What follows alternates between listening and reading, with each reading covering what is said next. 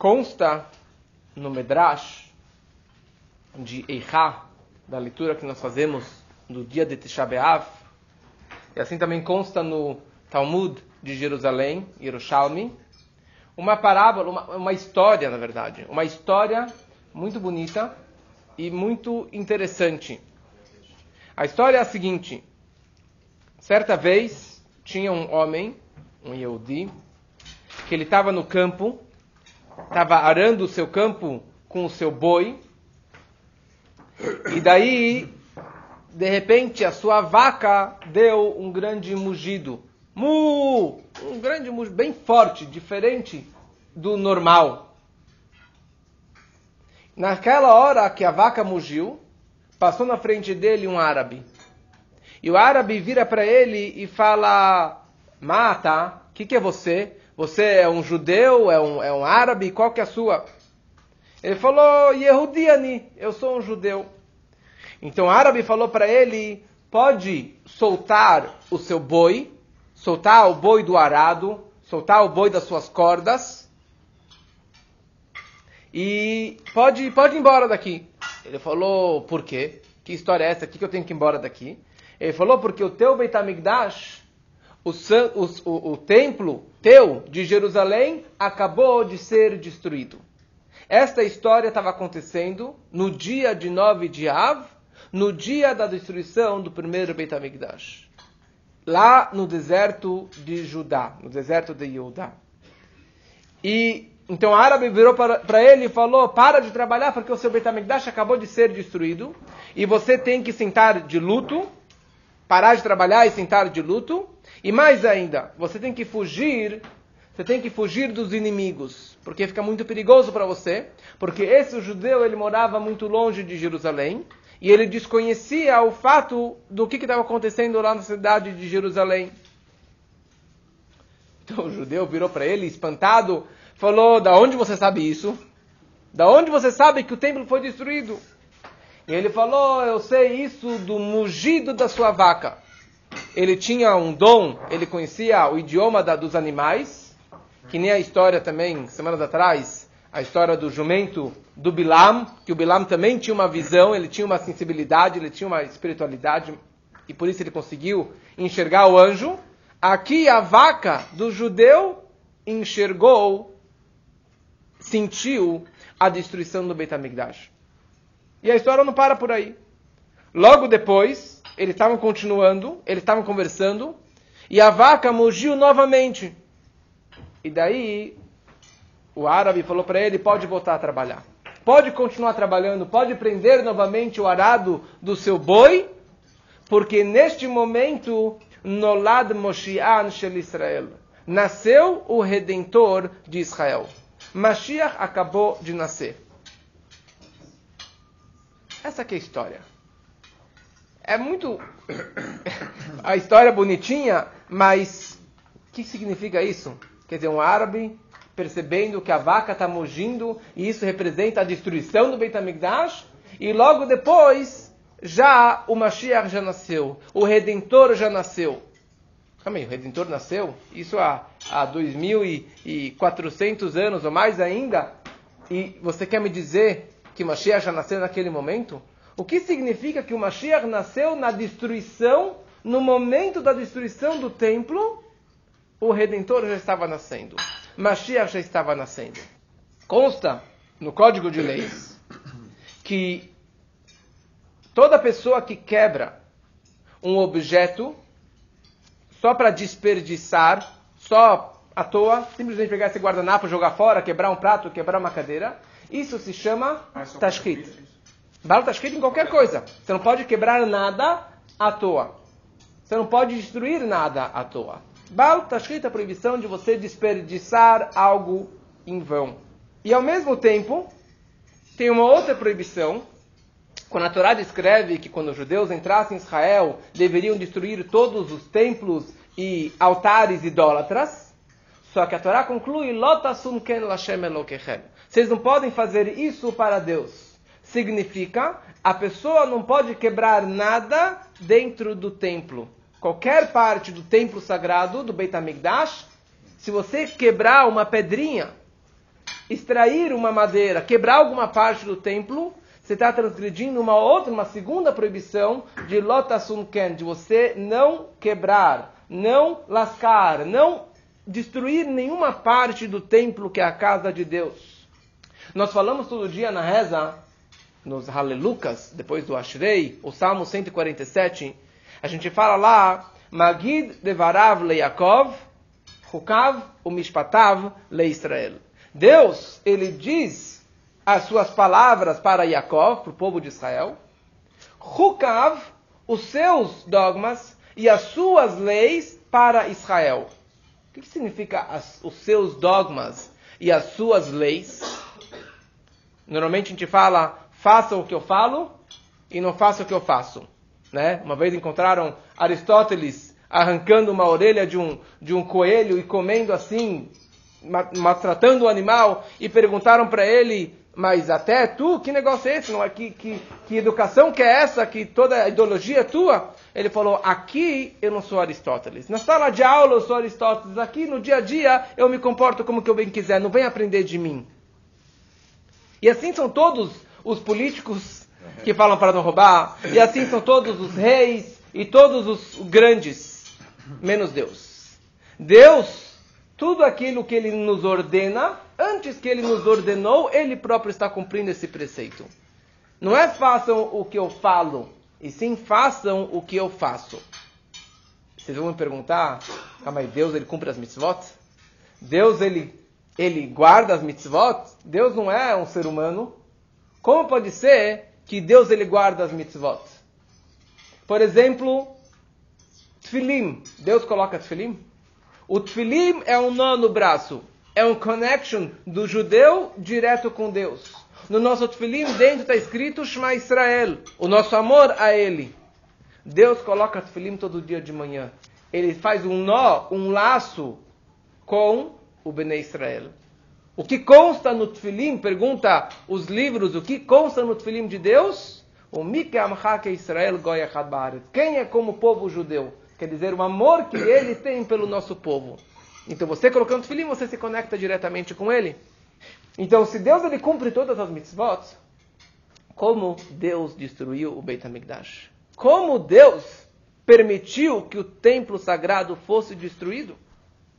O profeta Jeremias, o profeta Irmiyahu, que ele que é o profeta da, da destruição, na época da destruição, e, e ali está descrito a, os acontecimentos da destruição do templo.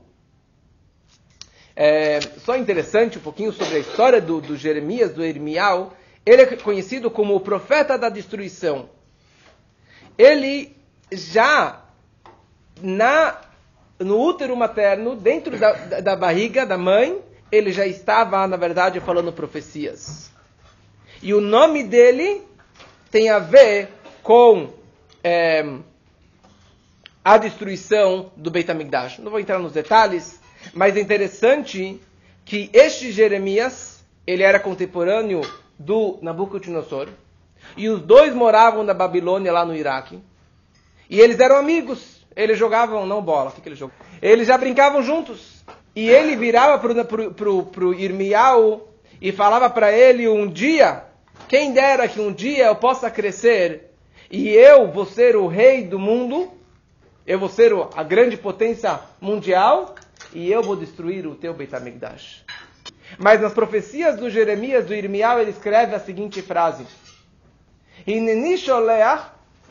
Eu vou enviar o Nabucodonosor, o rei da Babilônia, o meu servo, para ele destruir o Beit HaMikdash. Significa que Deus, ele contratou, ele elegeu o Nabucodonosor, o Nabucodonosor, para que ele fosse destruir o Beit HaMikdash. Quer dizer, não foi por acaso. Não foi que alguém simplesmente foi lá e destruiu. Foi um, um plano divino. Deus já havia planejado e ele deu todo o poder e o direito para o Nabucodonosor para que ele destruísse o Beit HaMikdash.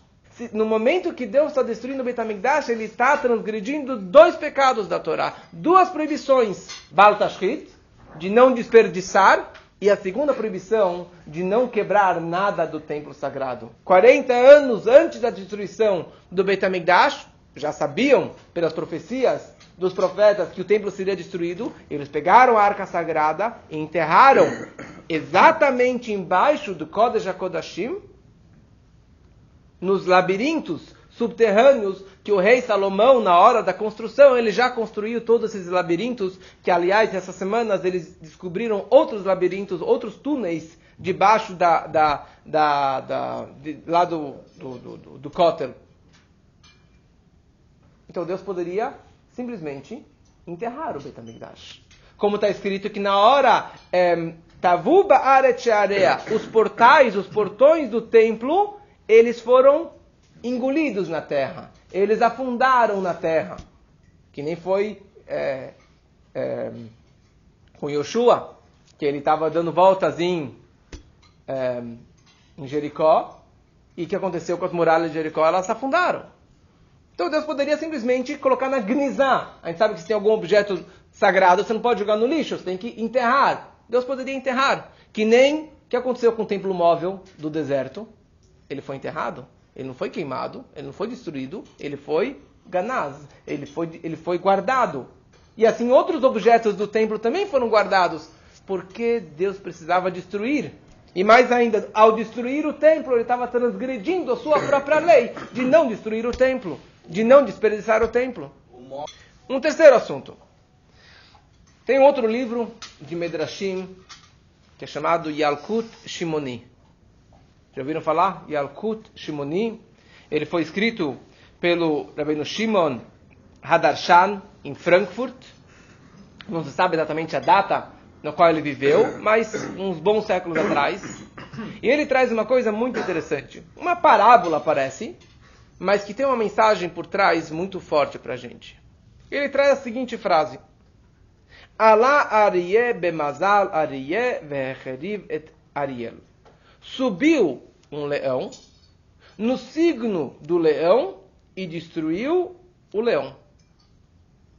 Almenat, com a condição para que viesse Sheavó Arié, que venha o leão, Bemazal Arié, no signo do leão, e reconstrua o Ariel. Alá Arié subiu o leão, isso se refere ao Nabucodonosor, ao Nebuchadnezzar. Nabucodonosor era um leão, a grande potência mundial,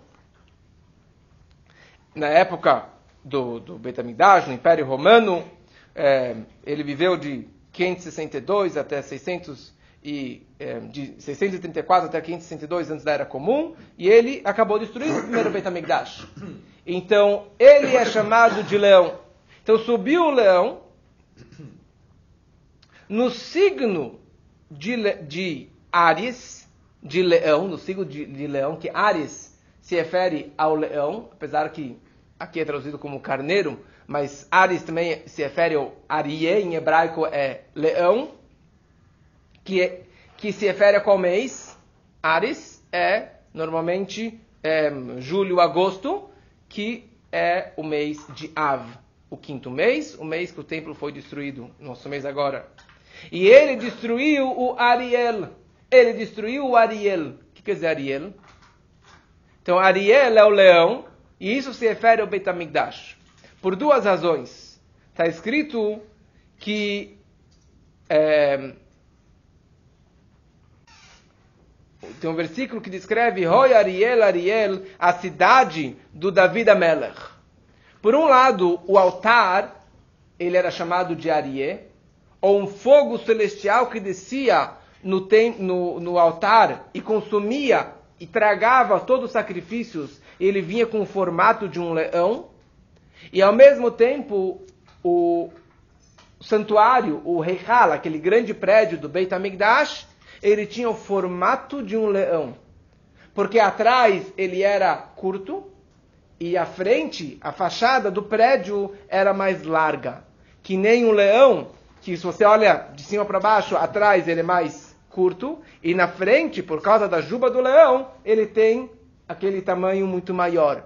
E um dos apelidos do templo era leão. Então veio o leão Nabucodonosor no mês de leão, no mês de Ares, no mês de Av, e destruiu o leão, o Beit HaMikdash. Mas ele não para por aí. almenat, com a condição, para que viesse o leão para reconstruir o leão no signo de leão. Quem é o leão que vai reconstruir? Deus. Deus. Arié se refere a Deus. É um versículo que conta, que, demonstrando que Deus ele é o leão. Está escrito um leão vai rugir e ninguém vai temer. E está se referindo a Deus, o Todo-Poderoso. No signo de leão, no signo de Av, porque está escrito que Deus vai transformar o luto em alegria, um luto em júbilo, e este mês vai ser o mês mais alegre do nosso calendário. E Tisha vai ser a data mais alegre do nosso calendário, porque Tisha vai virar um Yom Tov, vai virar um dia de festa, de alegria. Nós vamos falar um Gut Yom bem em breve, na data de, de, de Tisha B'Av. E isso, então Deus vai reconstruir o terceiro Beit HaMikdash bem nessa data. Uma parábola bonita. Mas o que, que significa isso? O que significa que você está chamando de Deus de leão e ao mesmo tempo Nabucodonosor de leão? Você está comparando os dois? Que Deus é leão que nem o próprio Nabucodonosor? E aqui o, o Medrash de Yakut ele simplesmente usa essa palavrinha seis vezes. Arie, Arie, leão, leão, leão, leão. Não seria mais fácil ele falar, ó, vai vir o Nabucodonosor no quinto mês, vai destruir o templo, para que Deus possa reconstruir. E mais ainda, o que quer dizer para quê? Com a condição. Essa palavra com a condição fica também meio complexa, porque Deus destruiu com a condição que fosse reconstruído. E mais um assunto, esse Shabat é um Shabat muito especial. Esse Shabat se chama Shabat Hazon. A explicação óbvia é porque nós lemos a Haftarah, o texto do profeta que é lido após a leitura da Torá. O texto começa com Hazon e Yeshayahu. Hazon, a visão do Isaías, do Yeshayahu, do profeta Isaías, que ele enxergou sobre a destruição do templo. Ele viveu, na verdade, 100 anos antes do profeta Jeremias e ele já avistou a destruição do templo. Então, em nome dessa Haftarah, aliás, essas três semanas são três semanas de luto e cada semana a Haftarah, o, o, o texto do profeta que nós lemos após a leitura da Torá no Shabat, são três leituras de bronca, de castigo, avisando sobre a destruição do templo. São três haftarot é, pesadas. E a terceira, a terceira é lida nesse Shabbat, que coincide com, com Tisha B'Av. As primeiras duas é do profeta Jeremias e a terceira dessa semana é do Isaías, do Yeshayahu. Então, assim que é chamado Shabbat Hazon, o Shabbat de, da visão, lembrando a destruição que o profeta Isaías já havia é, dito. O mestre hassídico, Rabbi Levi Yitzchak de Barditchev, ele deu uma segunda explicação. Ele falou que esse Shabat se chama Shabat Hazon por uma outra razão. Hazon significa uma visão. Todo Shabat Hazon, o judeu, ele tem uma visão do terceiro Beit HaMikdash. O que quer dizer isso? Por um lado, se me fala, é totalmente contraditório. Se é Shabbat Hazon em lembrança da destruição, o texto do Isaías, então é uma destruição, é um luto. E por outro lado, vem, vem Rabelev Yitzhak Marditchev 200 anos atrás e fala que isso representa a redenção, representa a construção do templo. Então aqui na prática nós vimos quatro perguntas e quatro assuntos que precisamos entender. O primeiro, a vaca mugindo duas vezes. O segundo assunto, da destruição do templo e como que o Nabucodonosor foi destruir o templo, Deus permitiu e enviou ele para destruir o templo, e dessa forma Deus está transgredindo a sua própria lei de não destruir o templo. O terceiro assunto, do, do, a história do Arié, do leão, que veio o leão no signo de leão, o que quer dizer toda a ideia do leão? E a quarta ideia do Shabbat, Hazon, que é uma visão da destruição e é uma visão de reconstrução. Alguma dúvida antes de eu seguir?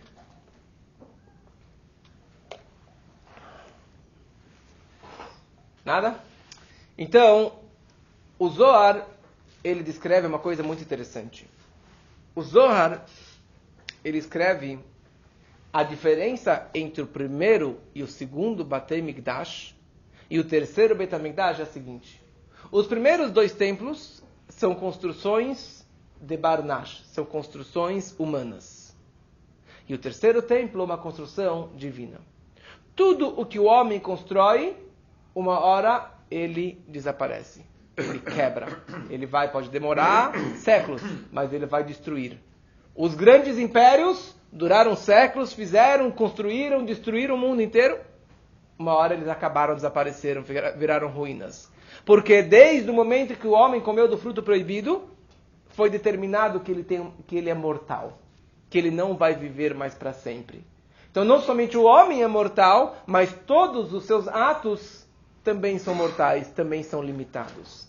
E a diferença entre o homem e Deus é que Deus é infinito, Deus é imortal, então tudo que Deus ele faz também é imortal, também é infinito. Os primeiros dois templos foram construídos pelo homem, pelo rei Salomão, e depois pelos judeus que voltaram da Babilônia. O primeiro durou 410 anos. O segundo, mais bonito, maior, durou 420 anos, mas os dois foram destruídos e foram queimados. E o terceiro Beit HaMikdash será um templo divino que Deus vai construir, ou que vai vir do céu, ou que o homem vai construir, vai ter uma energia divina. Será um templo eterno que nunca mais será destruído. E aqui a gente entra numa coisa interessante. E sempre que vai fazer alguma construção, a primeira coisa que tem que fazer é demolir. Você tem que demolir as casas que estavam lá na esquina da minha casa, estão construindo lá um prédio e estão demolindo tudo. Maior poeira, maior sujeira, mas depois de um tempo, depois de uns anos, você percebe que aquele prédio vai subindo, subindo, cada vez mais alto, cada vez mais bonito. Na hora, se você enxerga aquela destruição, aquela demolição, é uma coisa difícil, é uma coisa ruim, é uma coisa complicada, ninguém gosta de destruição. Mas o propósito dessa destruição é para depois poder construir uma coisa muito maior. Quando você pode destruir uma sinagoga? A única condição que você pode destruir uma sinagoga num terreno próprio é quando você vai construir uma outra muito maior. Você não pode destruir para comprar num outro lugar. Você não pode destruir para ir para um outro lugar. E mais ainda, vamos enxergar no, no sangue, no corpo do Bnei Israel. Bnei Israel está vendo o templo ser destruído. Mas eles falaram, nós sabemos porque o templo está sendo destruído. Porque nós aprontamos. Nós tivemos um ódio sem sentido. Nós não fizemos o correto. Nós deveríamos ser destruídos. Mas obrigado, Deus, que você nos poupou. E só as pedras foram destruídas. E nós estamos aqui inteiros. Então, a questão é que a Allahá descreve, o Código de Lei descreve, que no momento que você destrói a sinagoga com a condição, com o propósito de reconstruir logo após, isso é permitido. Isso é permitido. Então, na hora que você demole uma casa, você não vai demolir por demolir. Você vai demolir porque você quer construir uma coisa muito maior. Então, mesma coisa na nossa vida particular. Muitas vezes, você constrói um apartamento lindo, maravilhoso, ou você constrói um casamento, ou você constrói uma família, e de repente você começa a ver rachaduras na parede. Você começa a ver que caiu uma porta, caiu uma saneta, problemas começam a aparecer, e você começa a falar aquilo que eu achava que seria um casamento ideal, o meu casamento ia dar certo, ou os meus filhos seriam filhos ideais, maravilhosos, iam se comportar a vida inteira. Já não é exatamente aquilo que eu estava pensando já não é exatamente aquilo que estava planejando. Ou construir uma, uma carreira, um business inteiro, e de repente começa a aparecer rachaduras, começa a aparecer problemas na minha vida. Ou psicologicamente, dificuldades na vida, uma doença, um problema na minha vida particular. Você tem duas formas de encarar isso. Ou você vai falar, bom, já que a parede está rachando, então vou quebrar a parede. Então quer dizer que eu tenho que sair daqui. Se o casamento está rachando, está quebrando, então eu tenho que destruir o casamento. Ou vou descartar os meus filhos, vou mandar meus filhos fora de casa, porque eles já não prestam, são mal educados. Mas você, se você realmente conseguir enxergar mais profundamente, se você conseguir enxergar mais no propósito de cada situação da vida, você vai ver que a parede está rachando porque talvez tenha um vazamento lá atrás. Ou tem alguma rachadura no nosso shalom bayit, no meu casamento, é porque tem algo que eu fiz ou deixei de fazer que causou essa rachadura. E talvez meu filho está se comportando, meu filho está chorando, meu filho está brigando, porque ele está pedindo mais atenção do papai. Ele está pedindo mais atenção, mais carinho, mais tempo do pai. E se eu for realmente inteligente, ao invés de quebrar, eu vou consertar. Eu vou olhar essa rachadura, essa destruição, como uma reconstrução. Começar uma vida nova, começar um novo relacionamento, começar uma nova situação na minha vida particular. Isso em cada situação, situação da vida. Quando você tem dificuldades, você pode olhar como uma destruição, mas você tem que entender e acreditar que na verdade isso aconteceu Deus permitiu que Nabucodonosor destruísse o templo, porque Deus queria não a destruição, mas ele queria uma construção muito maior. Ele queria a construção do terceiro templo, que seria muito maior e que seria muito mais bonita e que seria eterna. Então as dificuldades acontecem na nossa vida, muitas vezes também com esse mesmo propósito, para que você encare a vida diferente, troque de olhos de, de óculos, desculpa, e você possa enxergar a situação de um outro prisma, de um outro ângulo e saber transformar a situação como uma construção muito maior, muito melhor do que antes, muito mais é, sólida. Então aqui a gente chega, a gente volta para a situação da vaquinha. A vaquinha, ela mugiu uma vez. E o árabe falou Querido, o seu templo acabou de ser destruído. Pode rasgar a camisa. Para de trabalhar. Vai embora. Vai fugir. Senta de luto. E logo depois, a própria vaca já mugiu novamente. Representando que, na verdade, não são duas coisas separadas. A destruição não é o propósito só para destruir. Mas o propósito da destruição é que naquele mesmo instante que Deus destruiu Beit HaMikdash, Mashiach nasceu. A alma do Redentor do Bnei Israel nasceu em Tisha B'Av. Tisha B'Av é o Yomuledet, do aniversário de Mashiach. O que significa que é interessante, nós lemos vários trechos de luto em Tisha B'Av, o Eichá, súplicas, que foi escrito também pelo Jeremias, mas na tarde do Tisha B'Av, nós lemos Nahem. Um trecho na reza Nahem.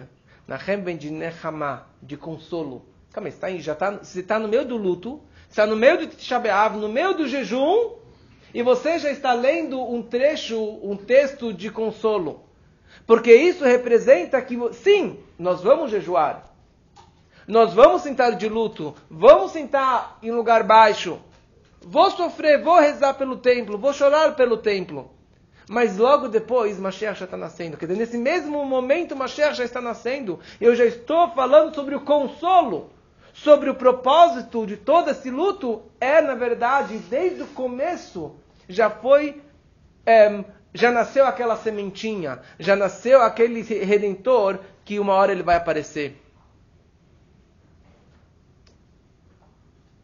E é isso que o profeta Jeremias ele descreve o tempo todo. Deus permitiu que o templo fosse destruído, mas o que que Deus estava permitindo? Deus estava permitindo porque porque Deus enxergou que essa destruição, a única forma de atingirmos o terceiro templo é destruindo o primeiro e o segundo templo. Para a pessoa crescer na vida, ele tem que levar uma rasteira, ele tem que quebrar, ele tem. Esperamos que não aconteça com ninguém, mas se você não se agacha, você não vai conseguir tocar no teto. Se você não desce na, na rampa com o skate, você não vai conseguir subir mais alto. Deus ele sabia disso. E ele queria que essa quebra quebrasse o coração dos judeus também. Que eles fizessem chuva e fizessem, se arrependessem e voltassem para Deus de coração, de amor. E não só por espancada vontade. Não porque Deus ele impôs, mas porque eles realmente desejam, sentiram que eles fizeram de errado e eles vão mudar os seus comportamentos. Então, e na verdade, essa que é a mensagem também do Yalkut Shimoni. Quando ele descreve que veio o leão Nabucodonosor, no signo do leão, destruiu o Beit HaMikdash, o leão, para que viesse Deus, o leão, no signo de leão e construísse o terceiro Beit HaMikdash. Com isso ele está demonstrando que, na verdade, não é só uma para um poema, para ficar combinando as palavrinhas. Mas ele estava descrevendo que todos são chamados de leões. Todos estão representando essa força, esse poder.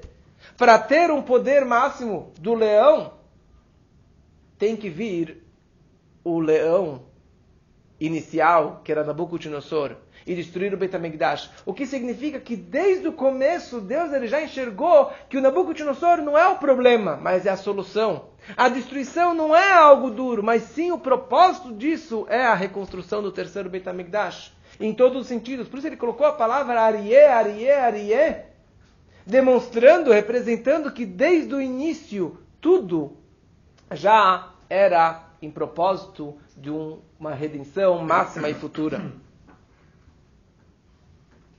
E com isso a gente entende também o que o Rabbi Levi Yitzchak de Barditchev, ele chamava esse Shabbat como Shabbat Hazon. Shabbat Hazon, sim, nós vamos ler o texto do Isaías demonstrando Hazon e Shayal que ele viu a destruição do templo.